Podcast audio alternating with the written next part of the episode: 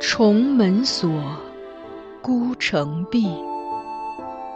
白鬓催，霜华尽。这是一段淹没于仁宗圣治尘埃缝隙中的爱情。原本也可是风流少年郎，或极地登科，或闲云野鹤，却囿于深宫，长叹此生。幸而这寂寂的人生中，还有一点缱绻可以留恋。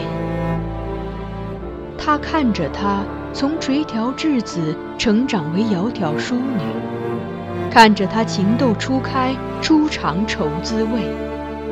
看着他因为君主的一念之差，被包装成华丽的摩诃勒，置于神龛中被炙烤。他把她当作唯一的依附，他亦愿意给他此生所有的温度。于他们，是无关他人的情爱；于天下，却是大逆不道的罪孽。锦上繁花，天加宠溺，无法开启紧闭孤城。紫陌红尘，若爱若恨，只是由不得认真。枕上空山深下影，终成三春梦魇。一阙宫墙，两相独绝，唯寄望来生陌上，拾到他。遗落的花钿。欢迎收听米兰 Lady 作品《孤城闭》，由菊与芷播讲。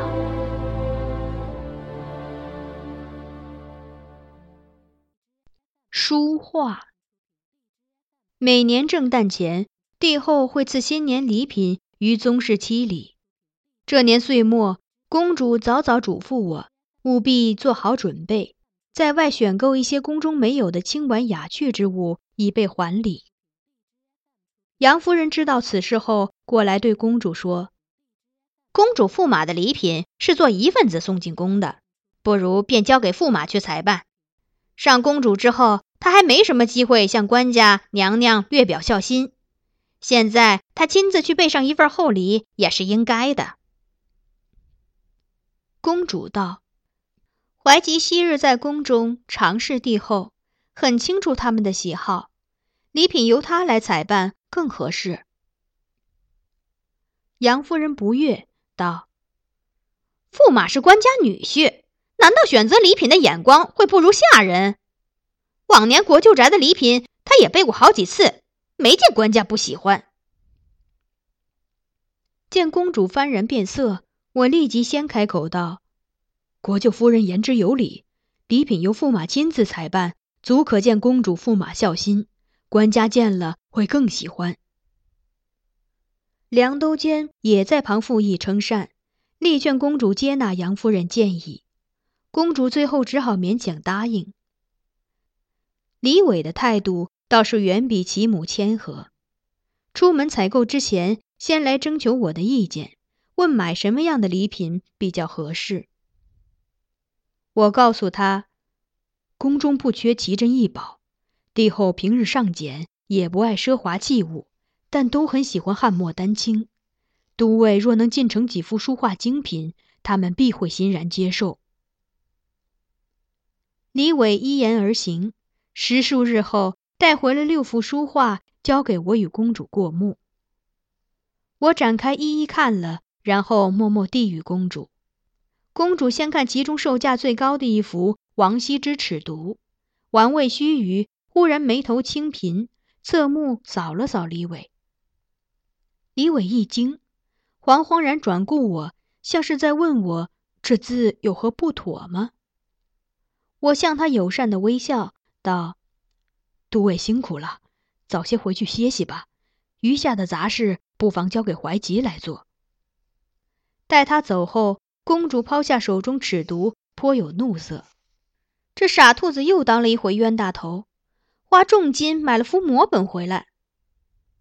那时白茂仙亦伺候在侧，闻言拾起尺牍，仔细端详，然后请教公主：“公主因何确定是摹本？”公主道：“王右军少年时写字多用紫纸，中年以后多用麻纸，又用张永义制纸。而这幅尺牍虽精心做旧过，仍可看出是竹纸涂蜡。国朝以来，世人才以竹纸写作。”晋人尺牍用竹纸，必是赝品。语罢，他又问我：“其余那几卷，可也有伪作？”我从李伟送来的书画中捡出两卷，交与公主。公主先看一幅归于张轩名下的宫苑仕女图，琢磨片刻，觉出了其中破绽。这女子穿的裙子，从质感和花纹上看，是河池斜绢。这是国朝才有的布料，他指着画中人说：“我颔首，又一指画上一内臣模样的人，道：‘张轩是唐代玄宗朝时人，那时内臣戴的是环头公样金子，而这画中人头上却戴七杀缠裹的幞头，这是唐末才出现的样式。’”白茂仙亦轻轻走近，看了看这幅画，道。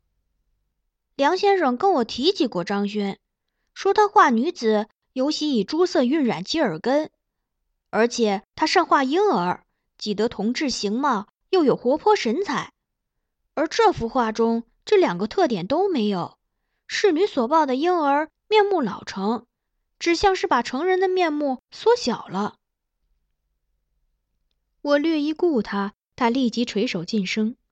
公主见了，对我道。小白又没说错，你何必阻止他说下去？这话确是后人托名伪作的，连小白都能看出来，可叹李伟还懵懂不知。他叹息摆手，又展开另一幅，据说是五代著名山水画家李成所绘的《独碑刻石图》。这次沉吟良久，仍未发现可疑之处，于是问我。此图致敬幽楼，气韵潇洒，笔势影脱。画数时先勾后染，清淡明润，饶有韵致。的确是李成笔法，绢本设色亦无异常之处。你又是从哪里看出是伪作呢？我答道：“此画仿制者比诸前两位显然敬业多了，摹本惟妙惟肖。”连刻画图记名字都饥可乱真，但也正因为魔者敬业，所以他遵守了制造赝品高手的一项原则，在摹本中故意留下一点破绽，以供使者分辨。这图中的破绽在碑石之上，原作残碑侧面有一行隐约可见的细微字迹：“王小人物李成数十”，这是李成的题款。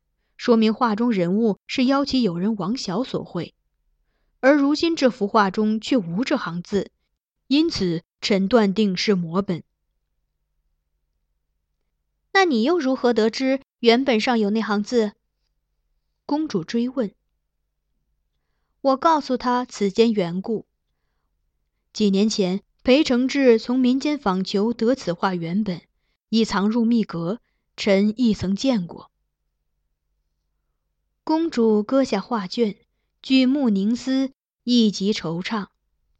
须臾，又是一声叹息：“李伟坐拥金山，见识却不如你们这些内臣。重金购得六幅书画，竟有一半是伪作。想想后半生必须以他系于一处，顿觉活着也无甚趣味。”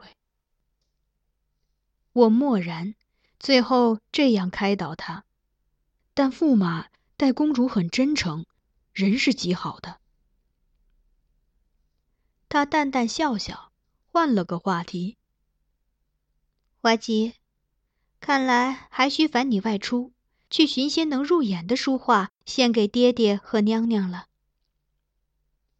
我欠身领命，他又露出一丝忧虑之色，道。只是如今所剩时间不多了，你此前又很少在坊间行走，知道应在哪里寻访吗？”我应道：“公主无需多虑，臣知道该去何处。”